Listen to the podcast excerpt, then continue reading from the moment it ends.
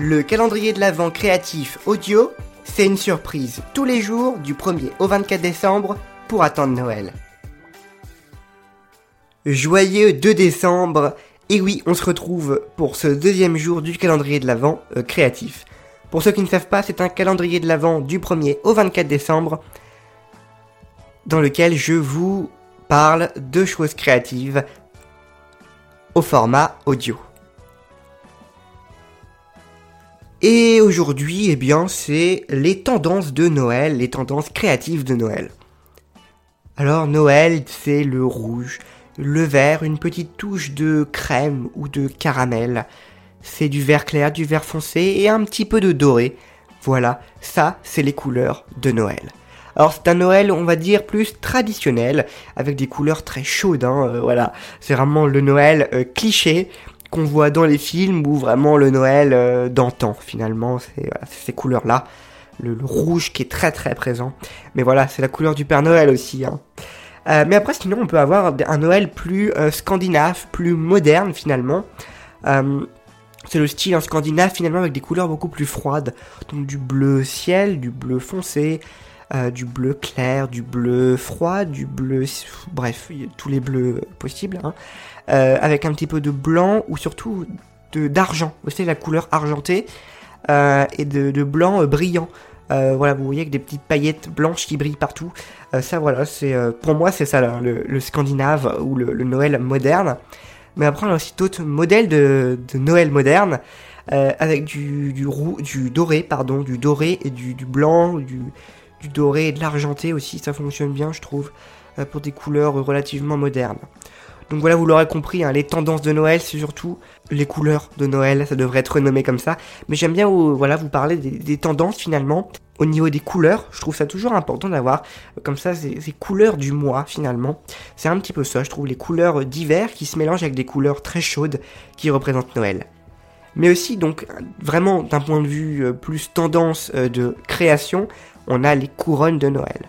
Alors là, vraiment, euh, tous les ans on n'y échappe pas à ces couronnes de Noël. C'est vraiment, je trouve, quelque chose de, très très joli et de relativement facile à faire parce qu'en soi, on peut trouver un, comment, une base de couronne déjà, fait, déjà faite hein, en polystyrène ou euh, en, bois, en, avec des, brindilles de bois euh, déjà faites.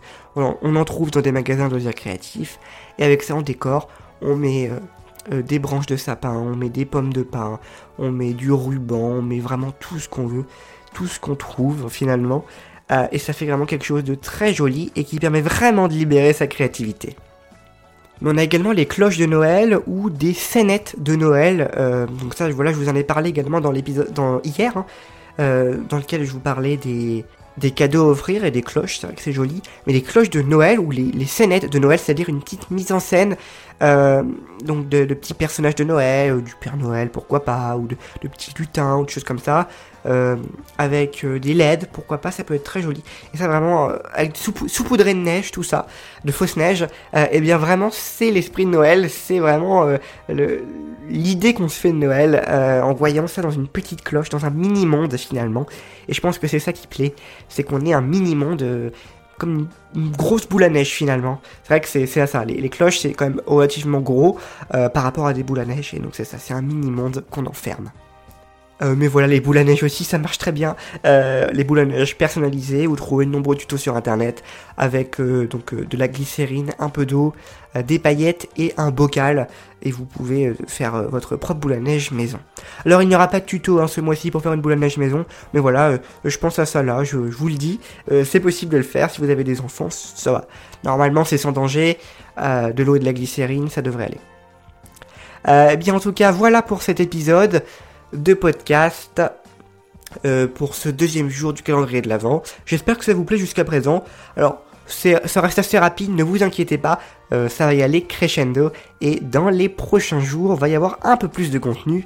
Faut quand même pas mettre les trucs trop bien dès le début, hein. faut euh, un petit peu faire durer le plaisir.